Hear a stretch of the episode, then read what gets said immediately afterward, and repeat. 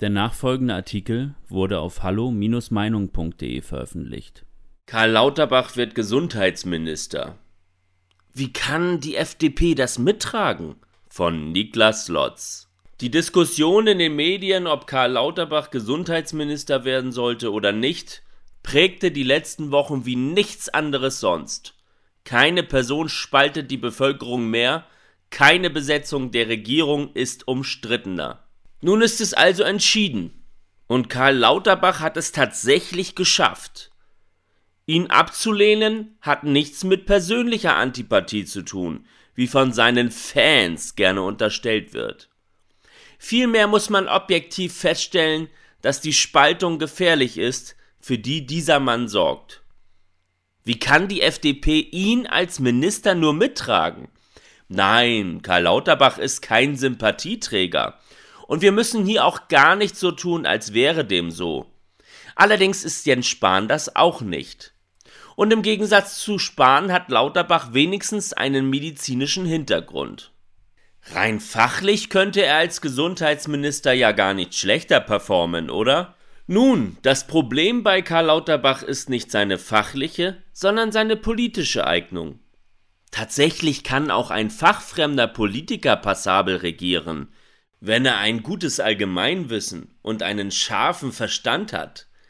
Die richtigen Berater regeln das dann schon.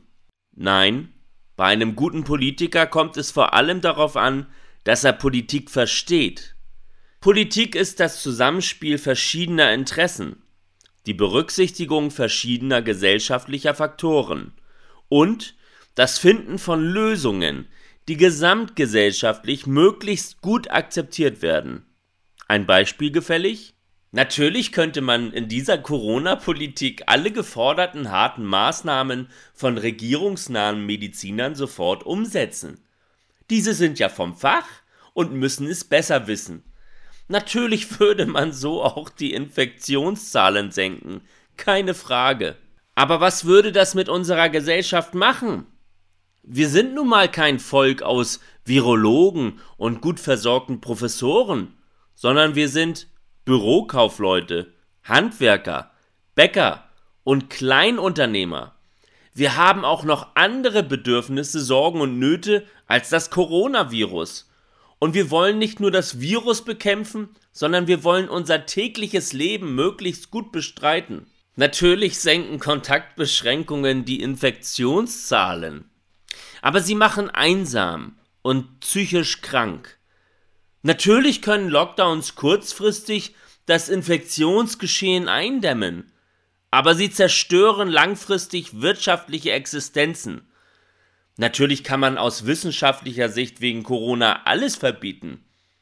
Aber wozu soll man das aus menschlicher Sicht noch leben? Keine Freude, keine Erlebnisse, keine neuen Menschen.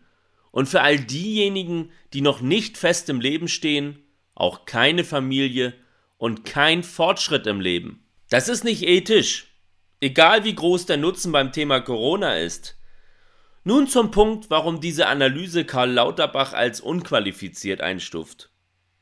Wie eingangs erwähnt, dürfte er keineswegs wegen seiner fachlichen Eignung unqualifiziert sein, sondern wegen genau der eben beschriebenen politischen Nichteignung. Karl Lauterbach fordert seit nahezu zwei Jahren, den härtesten Lockdown, die meisten Beschränkungen, die krassesten Verbote und den strengsten Kurs. Dabei bezieht er sich immer auf medizinische Gründe. Der gesamtgesellschaftliche Kontext spielt in seinen Überlegungen so gut wie nie eine Rolle, und er berücksichtigt diese bei seinen Entscheidungen erst gar nicht.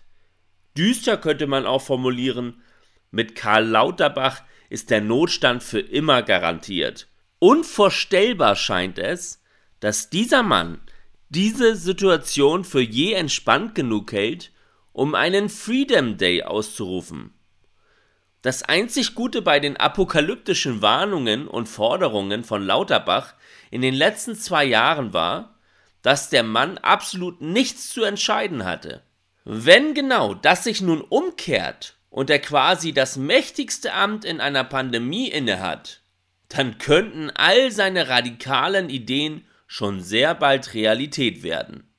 In der Praxis bedeutet das eine noch stärkere Diskriminierung von Nichtgeimpften. Eine Impfpflicht für alle, und zwar permanent mit immer wieder neuen Boostern. Lockdowns, wann immer die Zahlen minimal steigen. Drakonische Strafen für Regelbrecher und eine politische Linie, die auf Angst und Panik aufgebaut ist.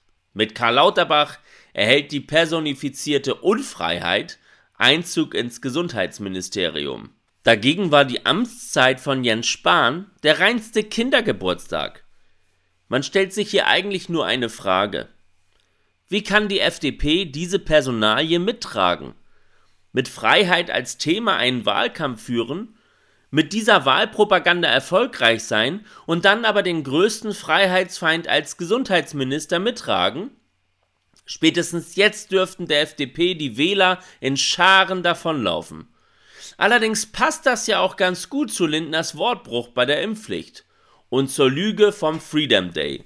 Die FDP denkt sich offensichtlich, wenn schon die eigenen Wähler betrügen, dann aber richtig.